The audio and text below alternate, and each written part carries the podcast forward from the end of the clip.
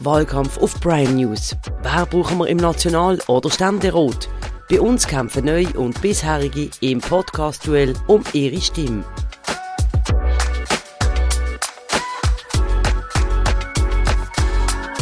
Herzlich willkommen zum ersten Wahlkampf-Podcast vom Jahr auf Prime News. Mein Name ist Claude Bühler. Ich begrüße meine Gäste. Die grüne Nationalratskandidatin Jo Verscha, Grossrätin, letztes Jahr Grossratspräsidentin, beruflich Studentin. Und der FDP-Nationalratskandidat Bashideur, ehemaliger Regierungsrat, CEO vom Arealentwicklungsprojekt Uptown Basel. Grüezi miteinander. Guten Abend. Guten Abend miteinander. Wir reden jetzt über einen Wahlkampf mit Themen wie Klima, Altersvorsorge etc. Und unser Publikum kann am Ende abstimmen, wer mehr überzeugt hat. Fangen wir an. Ein Satz, Frau Verscha. Warum braucht es im Nationalrat? Ich tue lieber machen statt motzen und ich glaube, die ganz grossen Herausforderungen, die hier auf unser Land als Schweiz, aber auch die Welt zukommen, die bedarf es, dass man Brücken schlägt zwischen den Lagern. Und das habe ich hier in Basel schon sehr gerne gemacht und mache ich auch hoffentlich gerne in Bern. Satz gut genutzt. Bastideur, Ihr Satz. Es braucht Leute, die auch Brücken schlagen, es braucht Leute, aber auch, die Inhalte auf Bern tragen.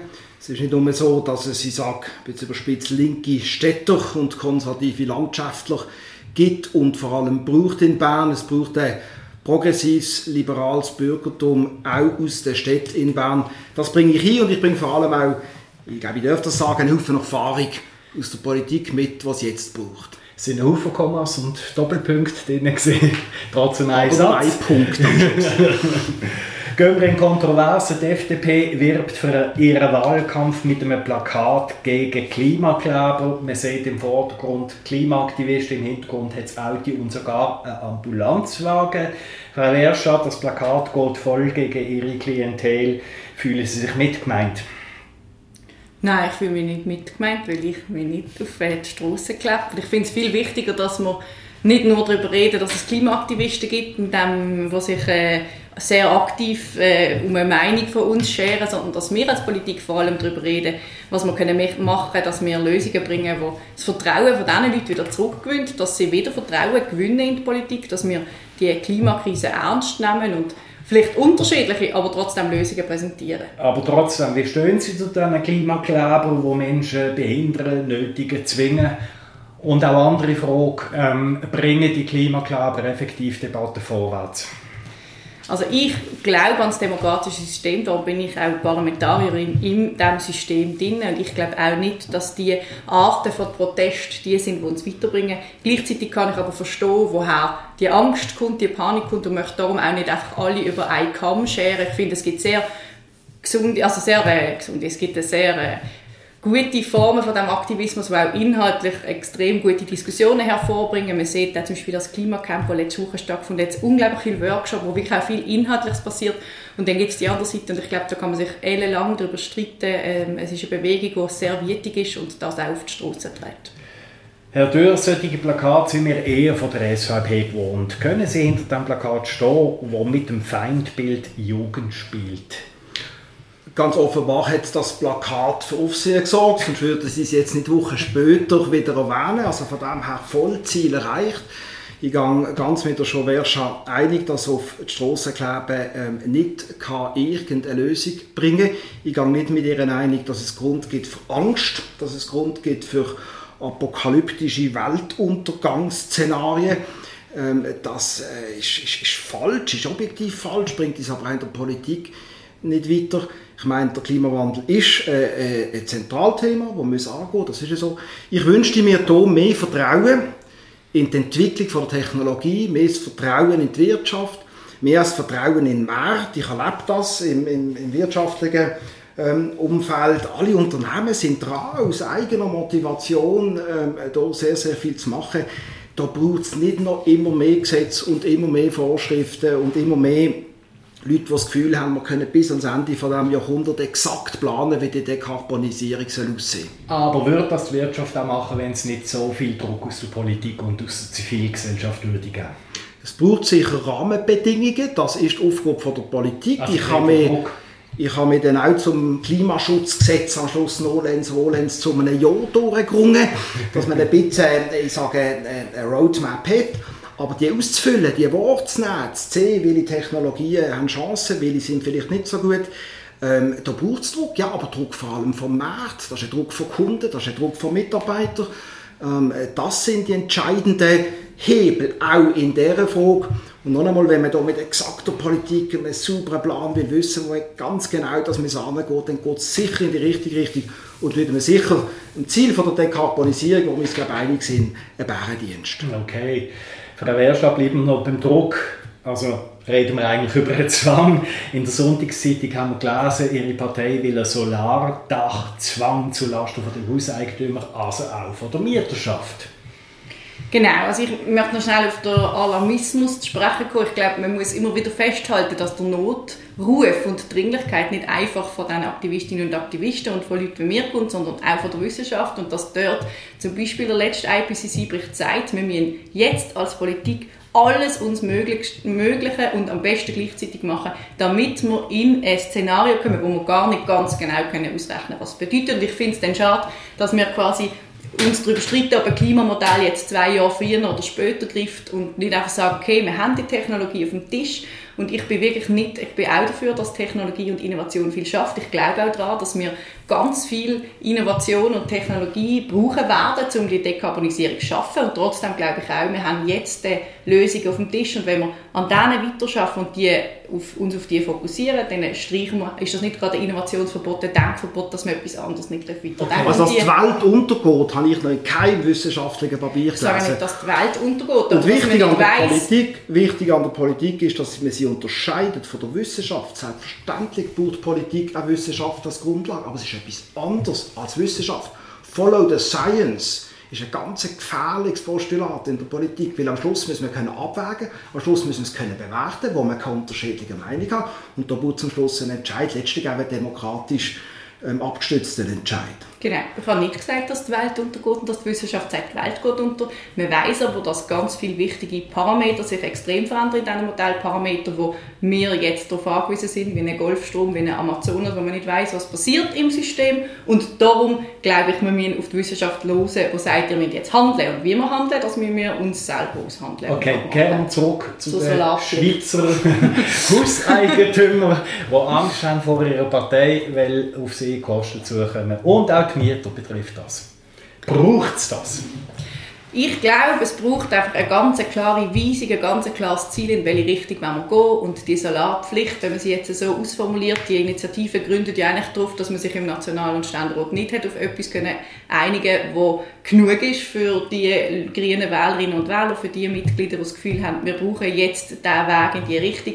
Und die Solarpflicht, und ich glaube, das muss man einfach sehen, ist eine unglaublich gute Technologie, weil sie sehr minimal invasiv ist, wenn sie auf die Dächer geht, weil sie ähm, ganz wenig seltene Erde braucht. Also das Silizium, das man verbaut in den Solarpanels, das ist wirklich etwas, das gut verfügbar ist, wo man auch nicht muss in irgendwelchen tiefsten Minen ausgraben Und das ist für mich ein Zeichen, dass wir jetzt äh, die Solar pushen müssen und die Grüne Partei, die wird sich noch entscheiden darüber, ob wir die Initiative lancieren im Herbst und dann... Sie ist bereits öffentlich? Auf, der, auf, äh, also, auf der Homepage? Eben, ja, ich weiß, aber ich glaube, sie ist noch nicht lanciert. Sie haben sie, also die GL hat sie vorgeschlagen und wir werden als ähm, Delegiertenversammlung darüber abstimmen. ich gehe davon aus, dass wir das machen, weil das okay. voll unsere Überzeugung ist und meine auch. Ich bin ja. selbstverständlich klar dagegen. Auch hier glaube ich, dass der Markt und Technologie äh, auf einer freiwilligen Basis das besser kann lösen kann. Solarpanels können, werden wahrscheinlich, ein ganz, oder sind heute ja schon ein ganz wichtiges Puzzleteile, allenfalls noch ein wichtiges, aber auch hier wieder, wo wir exakt wissen, dass das die, die Lösung aller Lösungen ist, bin ich skeptisch. Vor 70 Jahren haben alle von der Kernenergie geschwärmt, wie die jegliches Problem von der Menschheit äh, wird lösen. 70 Jahre später haben wir die exakt andere Meinung. Also noch einmal offen bleiben und uns nicht versteifen, heute schon auf einen detaillierten Weg. Noch ganz kurz, Frau Werster, zum Thema. Die Grünen wirken wie eine Ein-Thema-Partei, aber für die Bevölkerung ist der Klimawandel laut der letzten Tamedia-Umfrage auf Rang 5 von der Bevölkerungssorgen runtergefallen. Hinter Gesundheitskosten, hinter der Altersvorsorge, hinter der Migration und hinter der Energieversorgung bei immer mehr Leute geistert das Wort Klimahysterie um. Warum trifft Ihre Partei nicht? Ich glaube, es ist nicht so, dass wir nicht treffen. Ganz viele von diesen Themen, gerade die Migration oder auch die Energieversorgung, das ist ein großer Teil von dieser Frage. Es ist in der Energieversorgung ja genau die Debatte, woher nehmen wir die Energie, wer äh, bringt sie uns und ich äh, würde das verneinen, dass wir als Partei nicht treffen. Wir werden natürlich wahrgenommen als die Partei, die am meisten für das Klimathema einsteht und das machen wir aus Überzeugung. Da hören wir nicht einfach auf, weil die Wählerinnen und Wähler gerade das Problem nicht mehr an oberster Stelle sind. Reden wir über das Thema 2 von der Bevölkerungssorge. Altersvorsorge. Die Unfreisinnigen bringen Initiativen für ein höheres Rentenalter. Stimmen Sie dieser zu, Herr Dürr? Der stimme ich zu, ja. Es ist rein Mathematik, es ist gar nicht so Politik. Wenn wir immer älter werden und nicht möchten, dass unsere Rente gekürzt wird, dann gibt es eigentlich nur zwei Möglichkeiten. Entweder gehen wir während wir schaffen mehr ab in Rententopf oder wir gehen später in Rente. Ja. Das ist eine rein mathematische Frage, gar nicht so eine politische. Und das finde ich richtig. Ich fände es falsch, namentlich auch junge Leute wie der Joe Verscha heute schon noch mehr abknuppern ähm, damit dann für Rente, was für sie sowieso vielleicht nicht lenkt, ähm, man da mehr will zahlen. Und dann bleibt das übrig, dass man mit dem Rentenalter mit der steigenden Lebenserwartung aufgeht. Wie erklären Sie die Initiative einer 60-Jährigen, die gerade eben ihren Job verloren hat? In der Regel gibt es lange Übergangsfristen. Wenn das einmal eingeführt werden im Moment glaube ich, hat es die Initiative schwer. Es gibt eine andere Partei, die sich getraut, die ich sage, mathematische Ware, die jetzt vor den Wahlen auf den Tisch zu legen. Alle im Bundesbahn haben da einen grossen Bogen drum machen oder haben sich dagegen ausgesprochen. Also wenn das sollte kommen, wird es sicher Übergangsfristen geben, zum einen. Und zum anderen haben wir sowieso äh, einen Fachkräftemangel, der wird zunehmen. Wenn man die Demografie anschaut, ist es äh, gar nicht so, dass einfach ältere Leute ähm, keinen Job mehr werden finden. Aber am Schluss noch einmal, das Geld haben wir, wir haben das Geld, das wir haben. Und jetzt ist die Frage, ähm, haben wir weniger Rente, müssen wir mehr abgeben während der Erwerbszeit oder aber gehen wir etwas später in Rente. Und da finde ich die dritte Lösung klar die beste. Frau Werscher, Ihre Reaktion? Also ich muss ganz ehrlich sagen, ich bin jetzt noch nicht vertiefte Expertin in der Altersvorsorge, aber wenn ich mir die ganze Debatte anschaue, die man jetzt in Bern über die letzten zehn Jahre hat können anschauen, auch so in meiner politischen Entwicklung, habe ich überhaupt nicht das Gefühl, wir kommen irgendwo auf einen grünen. Ich habe das Gefühl, wir haben hier zwei Lager, die sich hier gegeneinander schießen. Und ich frage mich dann immer wieder, ob es nicht einfach eine grundlegendere Reform braucht von unserer Altersvorsorge, Überlegung, die mehr an eine Lebensarbeitszeit zum Beispiel geknüpft ist, anstatt einfach an ein Modell. Und das ist ja die große Kritik auch linken Seite, dass Leute, die einen ganz harten körperlichen Beruf haben und vielleicht schon mit 16 eingestiegen sind, nicht einfach automatisch immer länger können arbeiten Und dann gibt es auf der anderen Seite Leute, die gerne freiwillig länger möchten arbeiten. Wir denken an Professorinnen und Professoren an der Uni, die kaum möchten abgeben, weil sie es genießen, auch lange intellektuell tätig zu sein. Und ich glaube, vielleicht müssen wir das auch mal aufweichen und eine neue Lösung finden. Für mich ist die neue Lösung nicht einfach mehr arbeiten, länger arbeiten in einer Welt, wo ich sowieso das Gefühl habe, Arbeiten nimmt immer einen größeren und langsam fast grossen Teil ein und die Leute sind extrem unter Druck. Für mich ist das nicht die Lösung und darum ist die Renteninitiative für mich auch nicht die Lösung. Ich glaube, das kann durchaus eine Variante sein, dass man über so ich sage, Untermodelle diskutiert, nicht nur das absolute Rentenalter, sondern auch wie lange hat man geschafft. Ich finde das sehr legitime Argument, das Joe Verscha hier einbringt. Das Thema, dass wir immer mehr schaffen, das ist einfach nicht wahr. Es schaffen immer mehr ähm, Teilzeit und die Bedeutung vom, vom materiellen Fortkommen nimmt ab in der Schweiz insgesamt. Wahrscheinlich hat Geld noch nie so eine kleine Rolle gespielt wie heute in unserem Land, weil wir alle so reich sind, oder? Weil wir alle so reich sind und das Gefühl haben, das ist selbstverständlich. Und ich glaube, das ist ein ganz zentrales Thema, das am Schluss des Tages immer zu wenig diskutiert, auch auf die Nationalratswahlen hin. Wie können wir den Wohlstand, und den brauchen wir, sowohl zum können unsere Alters Vorsorge, ähm, ich sage retten, als auch zum Beispiel, was wir vorher diskutiert haben, den Klimawandel in den Griff zu kriegen. Ähm, wie können wir da über die Generationen über sichern? Eine Frage an beide. Das Volk hat das Rentenalter für Frauen auf 65 erhöht. Die Politik hat den Frauen versprochen, bei der zweiten Säule die Frauen zu unterstützen. Ist das in genügendem Maß passiert? Ich meinte ja, und ich habe kein Verständnis, dass die Linke jetzt die, ich meine, austartierte Kompromiss, wo man sehr viel Geld in die Hand nimmt für eine Übergangsgeneration, jetzt äh, derart radikal bekämpft. Frau Herscher. Also ich glaube, der Ausgang von dieser BVG-Reform und der Anfang hat gar nicht so schlecht ausgesehen. Und es gibt sicher Sachen, die extrem wichtig sind. Zum Beispiel, dass man früher noch in eine Pensionskasse einzahlen mit geringerem Einkommen. Das spüre sogar ich schon als Studentin, die nur Politik macht nebendran. Und gleichzeitig glaube ich, dass trotzdem die unbezahlte Care-Arbeit, die ganze Arbeit, die geleistet wird, die halt nicht im System, du hast gesagt, oder sie haben gesagt, wir arbeiten länger, ich weiß gar nicht, ob uns sitzen oder duzen, genau, ähm, äh, genau, dass das ist immer noch nicht abgebildet. Und ich glaube, die Linke und ich auch wird auch nicht unbedingt früher einlenken, einlenken wenn wir es nicht schaffen, die unsichtbare Arbeit auch zu verdienen und somit den Frauen entgegenzukommen, weil die unsichtbare Arbeit ist nicht nur früher geleistet worden, die wird auch heute immer noch geleistet, auch wenn jetzt mit der Teilzeit immer mehr Männer sich auch daran beteiligen. Ihren Ansatz, unsichtbare Arbeit, Care-Arbeit?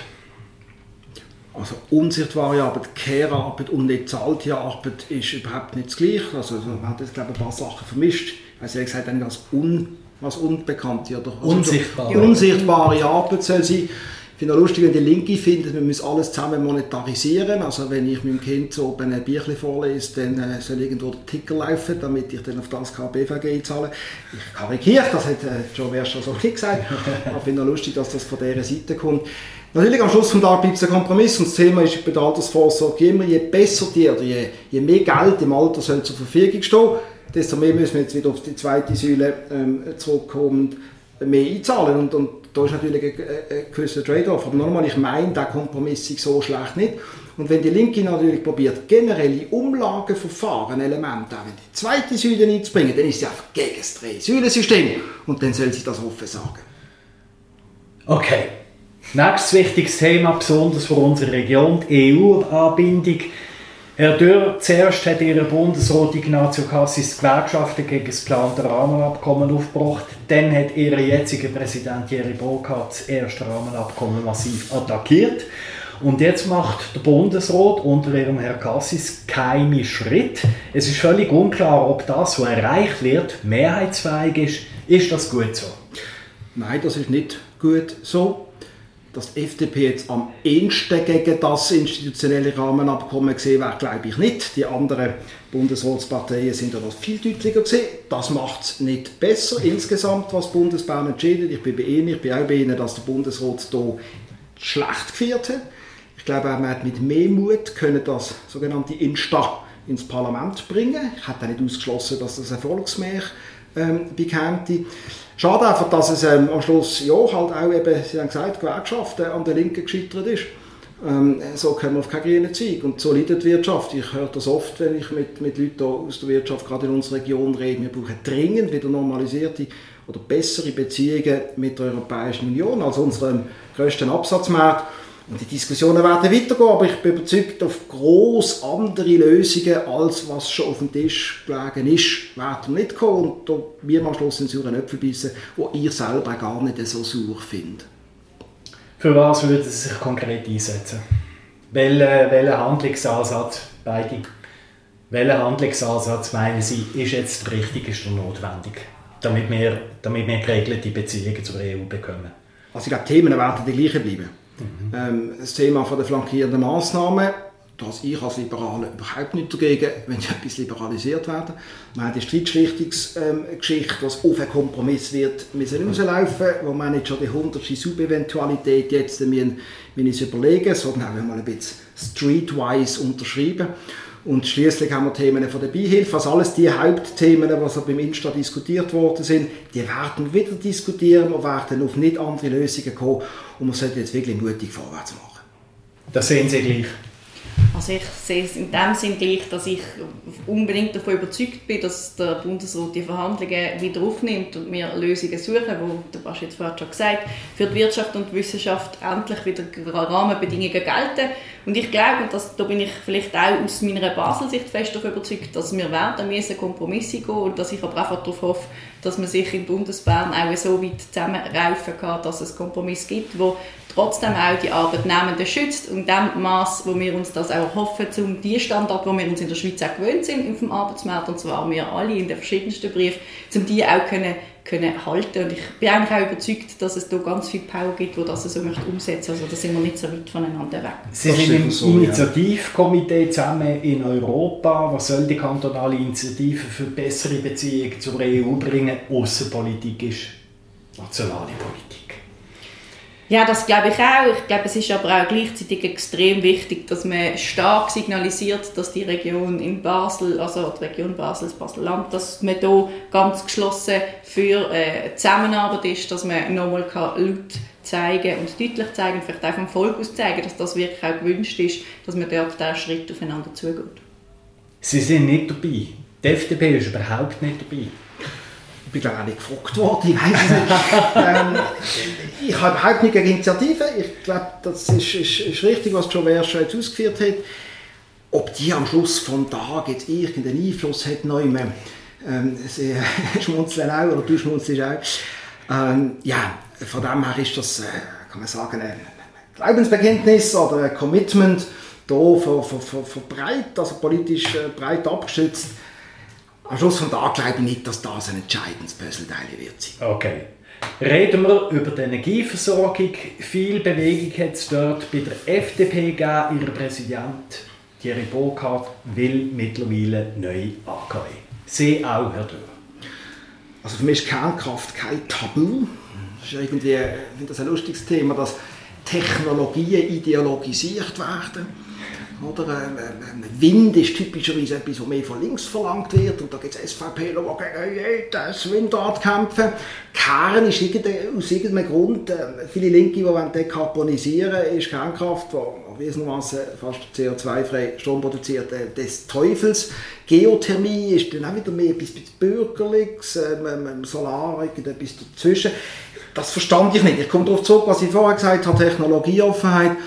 Ähm, wir sind ja Gott froh, dass wir nicht alle Kernkraftwerke abgestellt haben, wie die Deutschen, die jetzt einfach viel mehr ähm, Kohle verstromen und äh, das Fälscheste und, und, und, und, und ja, das Fälscheste machen in Sachen ähm, äh, Klimawandel.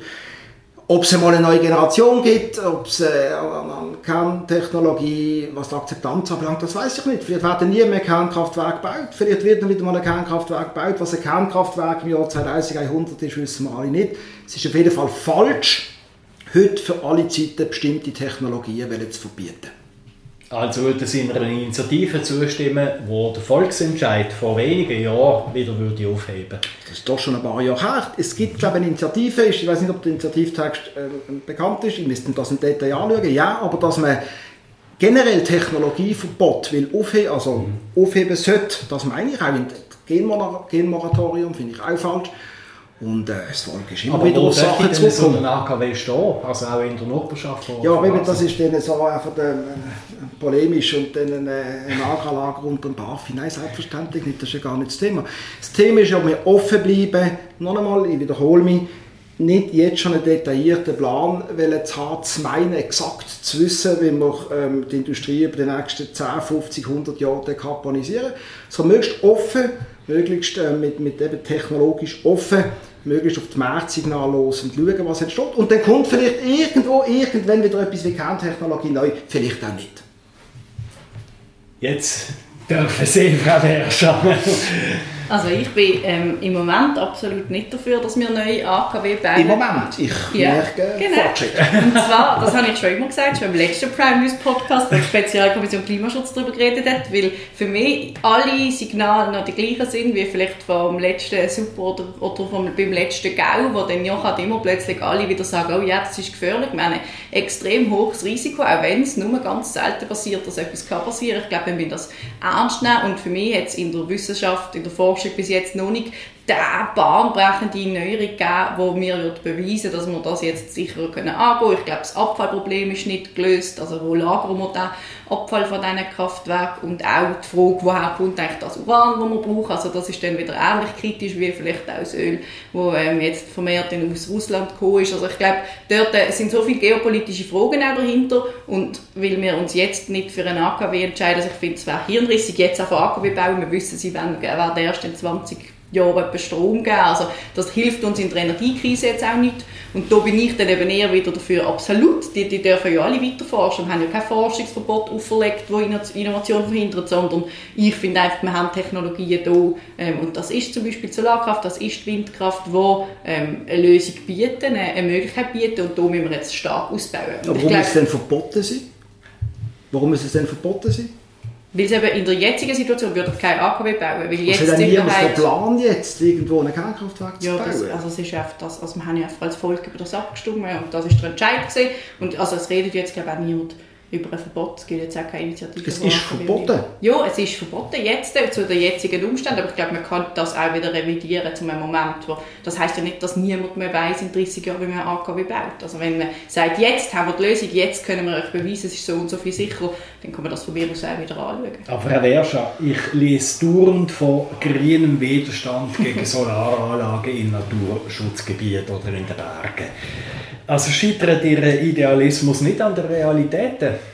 Ich glaube nicht. Ich glaube, ich finde es auch falsch, dass man, dass man das gerade wieder in so eine idealistische ähm, Ecke drängt. Ich glaube einfach, und das haben die Grünen immer schon gemacht, wir haben ganz viele Solardächer in der Stadt, wo wir uns vielleicht auch mal darüber unterhalten was ist eine Stadtbildkommission, ist es wirklich so wichtig, wie Häuser von oben aussehen? Ich glaube, das ist eine faire Diskussion, die wir können auch führen Was gibt es für andere Flächen, die man nutzen kann? Natürlich, in den Alpen, im Alpenraum ist der effizienteste Ort, um so Solarkraftwerke zu bauen, aber ich glaube, es ist berechtigt, dass wir, egal bei welchem Eingriff in die Natur, ob wir einen AKW bauen oder eine Solarkraft bauen, auch schauen, was ist der Wert von diesem Naturraum, was ist der Wert auch in der Biodiversität, wo wir auch ein bisschen auf eine Krise zulaufen, wo Leute würden sagen, wir sind schon in einer drin. Und dass wir das abwägen und dass wir dort als Grüne eine Lösung möchten finden, die das kann vereinen kann, das finde ich nicht einfach idealistisch und an der Realität vorbei, sondern ich finde, das ist eigentlich sehr fest dort, wo die Grünen herkommen und an dem halten wir auch fest. Aber das Abwägen tut dann schon sehr oft auf die Seite von der letzten kleinen äh, Laubfrosch kippen.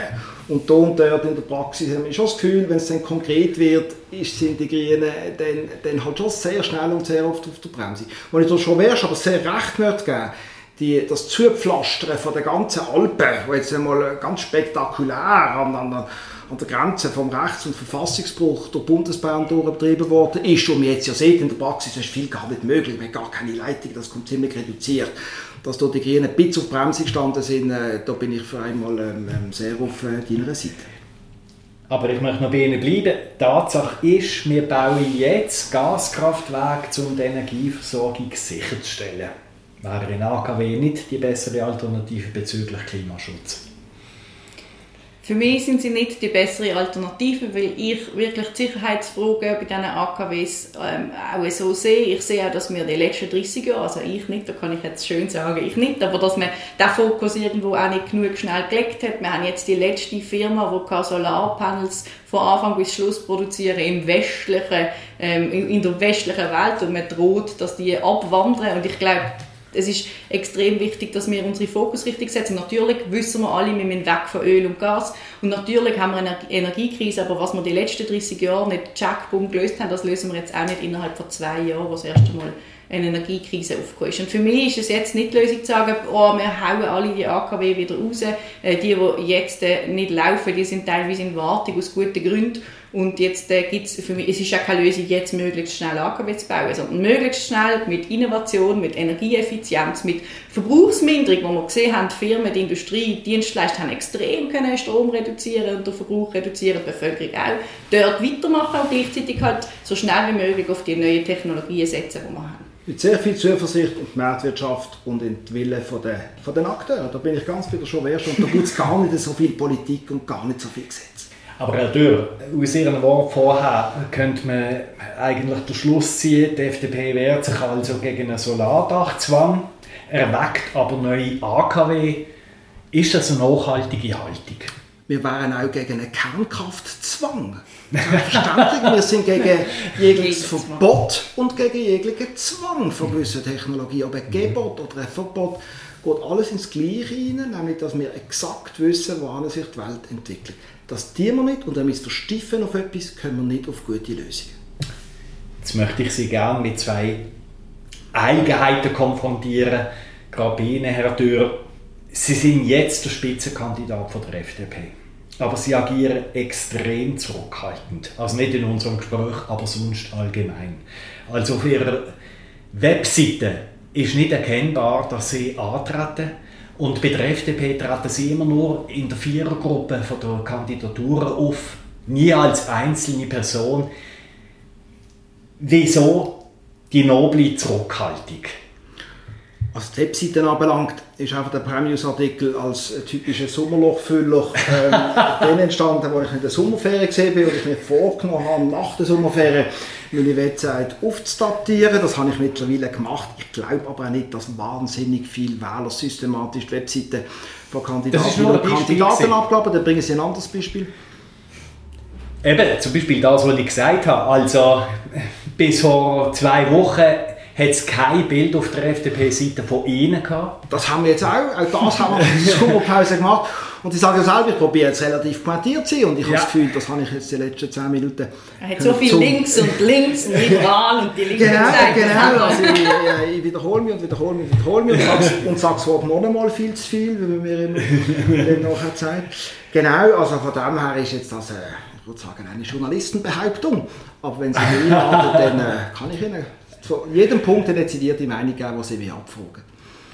Frau Werscher, Sie haben als Grossratspräsidentin einem SVP-Politiker Rüge erteilt, weil er den Genderspruch mit einem bösen Zukunftsroman in Verbindung gebracht hat. Es hat mehrere Umfragen, die besagen, dass Genderspruch keine Mehrheit in der Bevölkerung hat. Sie haben sich aber aufgefordert gesehen, einen Politiker wegen seiner Meinung zu maßregeln. Wieso? Für mich als Grossratspräsidentin ist mega klar gewesen, wo ich meine Grenzen setze, nämlich dort, wo ich das Gefühl habe, Menschen, ob sie jetzt in einer Minderheit oder in einer Mehrheit sind, Leute, die sich mit etwas identifizieren, werden durch eine Aussage verletzt. Und jemand, der ähm, gendergerechte Spruch mit einer Diktatur und mit Indoktrination vergleicht und sagt, mir, also es gäbe quasi Diktatoren, die das den Leuten einflößen, das hat für mich, und auch ich habe gemerkt, das hat eine große Unruhe im Saal, das hat Leute verletzt und das hat für mich die Grenzen überschritten und da habe ich mich ganz vehement dagegen eingesetzt, weil es mich immer wieder erstaunt, dass man das Thema so hat können aufschaukeln, dass es jetzt äh, tatsächlich die SVP-Wählerinnen und Wähler so fest populisiert, also so, so aufregt, weil ich ganz im Ernst nicht kann verstehen, was es einem wegnimmt, was es einem wirklich wehtut, wenn man seine Sprache ein bisschen anpasst. Ich mache das total gern. Für mich ist es mittlerweile Standard in meinem Satz einfach ähm, Hörersternchen reinzuschreiben. Mir tut es nicht weh, ich fühle mich von dem nicht angegriffen, obwohl ich mich als Frau identifiziere. Und ich denke mir auch, wir, wir haben wirklich große Probleme, wir haben viele von denen diskutiert und das noch weiter aufzuschaukeln, ist für mich eigentlich keins. Aber ich glaube, das macht die Linke doch. Die SVP hat mit diesem Kulturkampf, ich nenne es mal so, darum, glaube ich, auch nachweisbar Erfolg, weil eben von links immer wieder so Aussagen kommen, wie wo du dort, was hat der ähm, Newspeak nicht dürfen sagen, wenn äh, die Linke die Polizei mit Big Brother in Verbindung bringt, hat wahrscheinlich auch niemand so etwas gesagt, das ist aus dem gleichen Roman. Klammerbemerkung, die Episode hat auch als Artikel geschafft im Buch, das ich letztens rausgegeben habe mit meiner Kolumne, Klammer zu. Aber mit genau so Geschichten oder auch der, der unsaglichen Geschichte, die man dem ähm, Schriftsteller Sulzer vorgeschlagen hat, mit Fußnoten zu schaffen in seinen Roman, mit genau dem tut man doch das tatsächlich nicht so zentrale Thema. Da bin ich mit dir sehr einig. Der SVP ähm, ähm, ähm, als, als, als, Ball vorlegen, damit sie es kann, damit sie es kann spielen. Kurze Replik darauf auf die Aussage. Überzieht, überzieht Linksgrün diesbezüglich? Für mich eigentlich nicht, weil wir für eine Minderheit einstehen und ich das auch nicht so praktiziere, dass ich in jeder Runde überall auf das auslege. Ich glaube, in so einem Moment als Grossratspräsidentin, das wissen alle, muss man innerhalb von einer halben Sekunde Entscheidung treffen. Ich habe sie dort getroffen, weil es innerhalb von diesem Votum, im Kontext von all dem, eine sehr aggressive Adressierung gesehen ist. Da gibt es dann auch andere in die andere Seite, die ich korrigiert habe und ich würde es heute wieder genauso machen. Vielen Dank, Herr Dürr, Frau Werscher, besten Dank. Unsere Gäste haben sich jetzt ein Feuerobenbier von Birtel verdient, wo die Sendung präsentiert. Wer hat besser abgeschnitten, Joe Verscha oder der Bachideur? Stimmen Sie ab in unserer Umfrage im zugehörigen Prime News Artikel. Wenn ihr unseren Podcast abonniert, sind ihr immer informiert über die nächsten Wahlkampfdiskussionen. Besucht auf Prime News unser Dossier Wahlen 2023. Da findet ihr alle unsere Wahlkampf-Podcasts und auch weitere Informationen und Artikel zu den National- und Ständeratswahlen. Auf Wiederhören! National- und Ständeratswahlen 23 auf Prime News. Finden Sie Artikel, Interviews und Analysen in unserem Dossier Wahlen 2023 exklusiv auf primenews.ch.